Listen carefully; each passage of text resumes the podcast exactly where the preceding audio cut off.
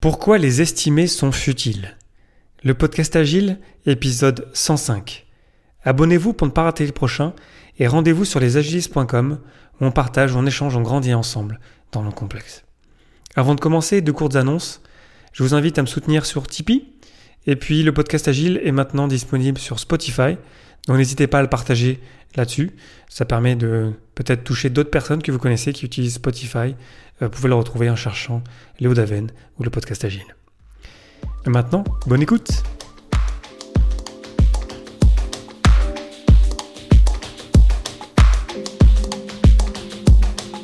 Bonjour, bonsoir et bienvenue dans le monde complexe. Vous écoutez le podcast Agile.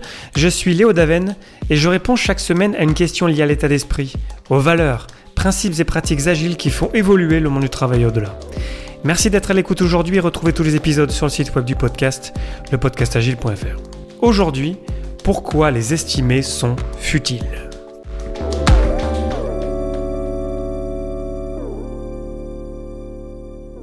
Parmi les événements de Scrum, j'aime beaucoup le raffinement du backlog. On parle souvent des autres événements, sprint planning, sprint review, sprint rétrospective, la daily scrum. Et souvent, je trouve qu'on sous-estime la, puissance qu'a ce, ce meeting, le raffinement du backlog, lorsqu'on va le raffiner, lorsqu'on va le rendre comestible, je dirais, pour ensuite démarrer un sprint. Et je trouve qu'il s'y passe des choses toujours très intéressantes et je trouve que ça a beaucoup d'influence sur les sprints qu'on a par la suite. Parce que lorsqu'on fait un bon raffinement du backlog, alors on a des histoires d'utilisateurs qui sont prêtes, qui sont déjà on sent qu'elles sont faisables, on sent qu'on peut les, attaquer. Alors que si ce n'est pas le cas, on va se compliquer la tâche pour démarrer le sprint et du coup on va avoir moins des mauvais départs. Si on a un bon départ dans le sprint, ensuite ça va commencer à rouler, on va commencer à construire sur des succès et euh, petit à petit on va pouvoir avancer. Pendant le raffinement du backlog, l'une des activités qu'on fait, c'est qu'on va estimer les histoires d'utilisateurs. Il y a plein d'autres activités à y faire, mais c'est vrai que euh, lorsqu'on fait ça tous ensemble avec l'équipe Scrum, c'est un moment important. Là, on commence déjà à sentir les histoires d'utilisateurs qui vont arriver, qui vont arriver en top priorité dans le, backlog pour les sprints suivants. Et la question qu'on pose à l'équipe de développement lorsqu'on lorsqu'on lui demande un estimé, c'est quel est l'effort à fournir pour terminer telle ou telle histoire d'utilisateur? Ça paraît simple comme ça, on parle d'effort, de Comment est-ce qu'on peut sentir un peu l'effort à mettre pour terminer tel ou tel élément Le truc que je trouve super intéressant et dont j'ai envie de commencer à vous parler aujourd'hui, c'est que cette question sur l'effort sous-entend plusieurs choses. C'est pas juste une question d'effort. Tout d'abord, on se pose la question de la complexité de l'élément. Est-ce que c'est un élément simple, compliqué, complexe? Est-ce qu'on l'a déjà fait? Est-ce que euh, on sent que ça, voilà, va pas être facile? Ensuite, on se pose la question est-ce que c'est petit Est-ce que c'est gros? Donc c'est le volume, c'est le scope qu'on veut adresser, qu'on sente un peu la taille de l'élément, qui n'est pas forcément corrélé avec sa complexité. Ça peut être complexe et petit et euh, simple et gros, par exemple. Ensuite, on se pose la question de l'incertitude autour de cet élément. Est-ce que vraiment on sait ce qu'on va faire? Est-ce que c'est vraiment ce dont on a besoin? Est-ce qu'on sent que c'est clair en fait le, le pourquoi de cette histoire d'utilisateur? L'incertitude, on, on, la sent aussi parfois dans certains éléments euh, qu'on est en train d'estimer. De, et ensuite, on veut aussi se poser la question du risque. Est-ce qu'on va toucher à un élément de notre produit qui est risqué? Est-ce qu'on y a déjà touché par le passé, on a eu des problèmes? Est-ce que on a toutes les cartes en main? Est-ce qu'on a des dépendances, par exemple? Donc on se pose ces quatre questions-là. On se pose la question donc de la complexité de l'élément. On se pose la question du volume de l'élément. On se pose la question de son incertitude et la question de son risque. Donc déjà, moi, ce que je trouve vraiment intéressant pendant le, raffinement du backlog, le raffinage du backlog, c'est qu'on se pose beaucoup de questions et on se pose ces quatre questions pour chaque élément. Donc c'est pas facile en fait de sentir la taille des, des éléments, de sentir ok mais c'est quoi en fait l'effort qui correspond à cette complexité, à ce volume, à cette incertitude ou à ce risque. Et on se rend compte que c'est vraiment pas facile de, de se décider ensemble euh, rapidement en tant qu'équipe, sentir un petit peu l'effort à fournir pour chaque histoire d'utilisateur et ensuite de mettre un chiffre dessus. Donc on se rend compte voilà que c'est vraiment une question euh, pas facile. Et euh, ce que je dis souvent à mes équipes, c'est c'est pas tellement que le chiffre qui compte. Ce qui compte, c'est les discussions qu'on a autour de ça, c'est la discussion sur le risque, sur l'incertitude, sur la complexité, sur le volume. C'est ça qui compte en fait. Après, le chiffre, on le met, on le met pas. C'est pas ça qui compte. Et je vais essayer de vous expliquer pourquoi. En fait, le chiffre, il sert à rien. Il est vraiment futile. Et je vais essayer de vous expliquer pourquoi maintenant.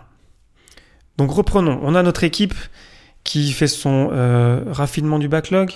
Et ensuite, on commence à sprinter. On fait 1, 2, 3, 4, 5, une dizaine de sprints. On commence à se connaître on met en place l'amélioration continue, on commence à mieux connaître notre produit aussi, donc on progresse en tant qu'équipe et on se rend compte qu'on arrive à livrer régulièrement de la valeur à chaque itération. Très bien, super. Et ce qu'on fait généralement lorsqu'on utilise les points d'histoire, c'est qu'on les utilise aussi pour mesurer la vélocité. La vélocité, c'est une variable euh, tardive, c'est un indicateur tardive, c'est-à-dire qu'on la mesure dès l'instant où c'est terminé, on la mesure à la fin d'un sprint et on calcule le nombre de points d'histoire d'utilisateurs terminés. Donc on prend les histoires d'utilisateurs terminés, on additionne tous leurs points et ça nous donne notre vélocité. Donc on a tous ces sprints, on a une vélocité par sprint, mais ça fait aucun sens d'appeler ça comme ça, il ne faut pas l'appeler ça comme ça. Euh, ce qui est intéressant, c'est lorsqu'on a plusieurs sprints, on peut avoir une vélocité moyenne, basée sur un bon nombre de sprints, une bonne dizaine. Là, on peut sentir un peu les choses. C'est pas qu'on est prédictif, attention, ce n'est pas de, la prédiction, parce que Bien sûr qu'il peut y avoir des sprints surprenants. Il y a toujours des sprints surprenants. Tous les sprints sont différents. Ça peut d'un coup augmenter, d'un coup diminuer. Euh, on peut être concentré sur différents challenges aussi d'équipe. Bref, euh, c'est important qu'on prenne une vélocité moyenne et on sent un petit peu et on peut arriver à, viser des fenêtres de tir de release au bout d'une dizaine de sprints parce qu'on sent un petit peu que qu'on est un peu mature et qu'on avance et que on a un rythme régulier de, livraison. Donc c'est très bien. Et quand on arrive à ce niveau-là, lorsqu'on arrive à avoir assez de données pour sentir notre vélocité moyenne, on se rend compte qu'on peut utiliser quelque chose d'autre, un autre élément qui nous vient plutôt de, de Kanban, qui s'appelle le throughput. Le throughput, c'est en français, la traduction, c'est, j'aime pas trop la traduction en français, c'est le, débit, le flux de production, la cadence de production, même si évidemment ça sonne très industriel, donc euh, on est dans l'ère de l'information, du complexe, donc on n'est plus du tout dans l'industriel, donc euh, j'aimerais bien qu'on trouve une autre traduction pour, euh, pour ça. Débit, c'est pas très joli. Mais en tout cas, en anglais, ça veut dire throughput. Et le throughput, comment on le mesure? C'est très simple. C'est le nombre d'éléments terminés par sprint. En parlant, bien sûr, de, d'histoire d'utilisateur. Donc le nombre d'histoires d'utilisateurs terminées par sprint. Donc on ne mesure plus le nombre de points d'histoire d'utilisateurs terminés, on mesure juste le nombre d'histoires d'utilisateurs terminées. On mesure ça pendant la revue de sprint, comme pour la vélocité. C'est le throughput, c'est aussi un indicateur de retard, c'est-à-dire qu'on peut le mesurer quand c'est terminé, quand tout est fait en fait. Et euh, on fait attention aussi à l'utiliser aussi de la même manière que la vélocité, c'est-à-dire c'est toujours avec une moyenne.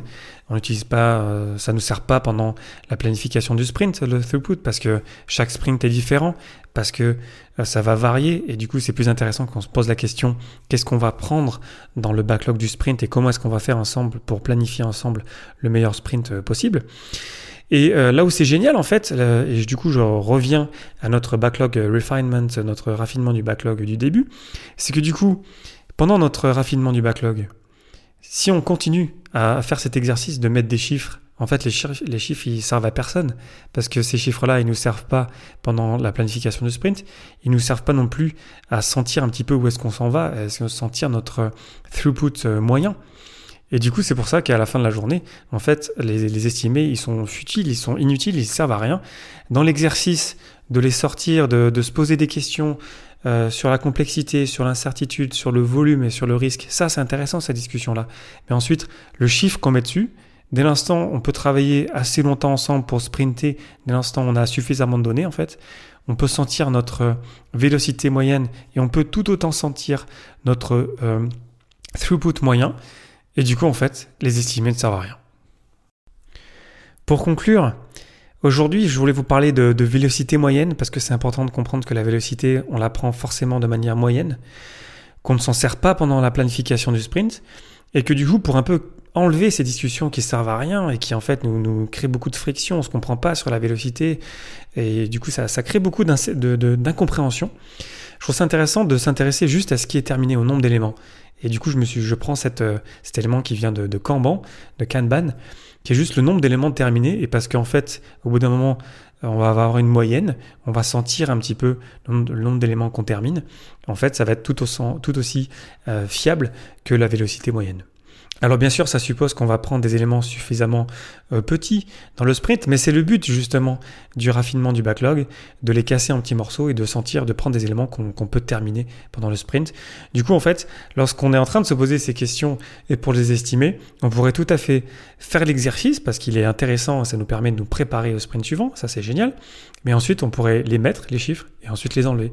Comme ça, lorsqu'on fait la prochaine planification de sprint, on ne peut pas les utiliser, on se pose vraiment la question, qu'est-ce qu'on veut terminer et comment on s'organise ensemble pour terminer ce qu'on veut terminer. Pour terminer, comme d'habitude, j'ai une question pour vous. Est-ce que ça fait du sens, mon histoire d'estimer qui font pas de sens? Euh, Comment est-ce que vous les voyez, les estimer? Est-ce que ça vous sert, vous, au quotidien? Je vous invite à réagir sur le site web du podcast, le podcastagile.fr, sur mon compte Twitter, Léo Daven ou celui du podcast ainsi que dans la communauté des agilistes sur lesagilistes.com. Merci de m'avoir écouté, c'était Léo Daven pour le podcast Agile et je vous souhaite une excellente journée soirée.